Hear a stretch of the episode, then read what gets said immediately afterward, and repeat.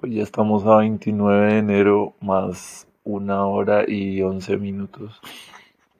Y, y ya pasó un mes.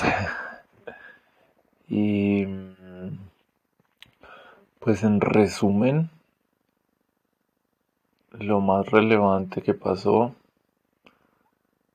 es que encontramos cómo hacer que ChatGPT sea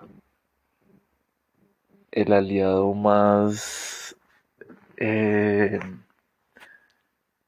efectivo a la hora de planear, desarrollar, analizar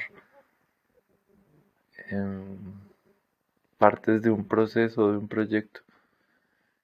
Entonces, pues ya tenemos definida algo que le dimos el nombre como macroestructuras dimensionales.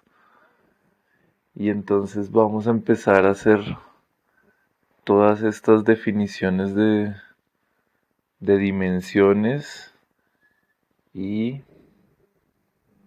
empezar a levantar la información. Entonces, la tarea para la próxima semana es definir las dimensiones y empezar a, a ver cómo podrían observarse en los grafos. Y empieza a parecer un poco interesante unos grafos en 3D, ¿no?